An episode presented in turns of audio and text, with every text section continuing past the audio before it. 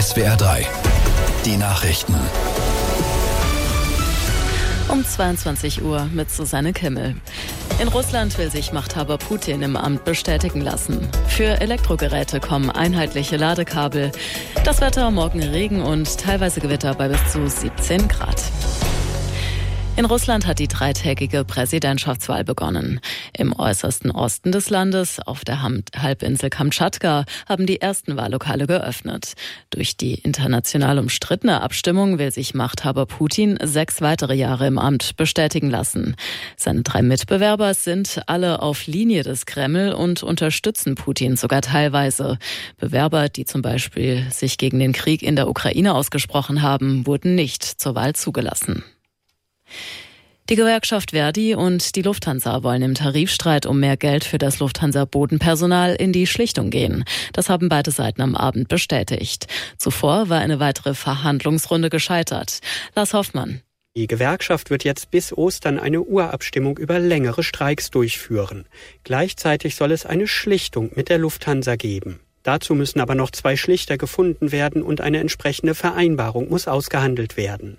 Ziel ist es, in einer Schlichtung eine Lösung in dem Tarifkonflikt bis Ostersamstag zu finden.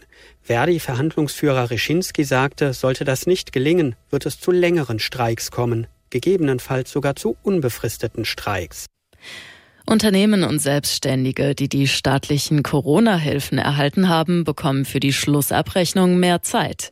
Wie das Bundeswirtschaftsministerium bekannt gegeben hat, wurde die Frist auf Ende September verlängert. Außerdem werde die Überprüfung vereinfacht. So müssten keine standardisierten Fragen mehr beantwortet werden.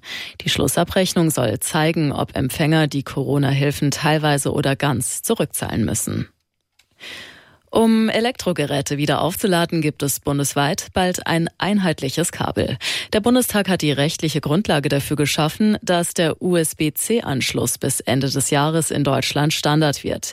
Aus Berlin Dietrich Karl-Meurer. Schluss mit Kabelsalat bei Ladegeräten. Ab Ende des Jahres sollen neue Smartphones und Tablets nur verkauft werden dürfen, wenn sie einen USB-C-Anschluss haben. Das gilt auch für Digitalkameras, Spielkonsolen, Kopfhörer, Navigationsgeräte und so weiter, sofern diese mit einem Kabel aufgeladen werden können.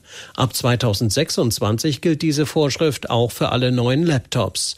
Mit dem nun vom Bundestag beschlossenen Gesetz wird eine EU-Vorgabe umgesetzt. Die Regelung soll es zum einen Verbraucherinnen Verbraucherinnen und Verbrauchern leichter machen. Zum anderen soll sie helfen, die Umwelt zu schützen und Ressourcen zu schonen.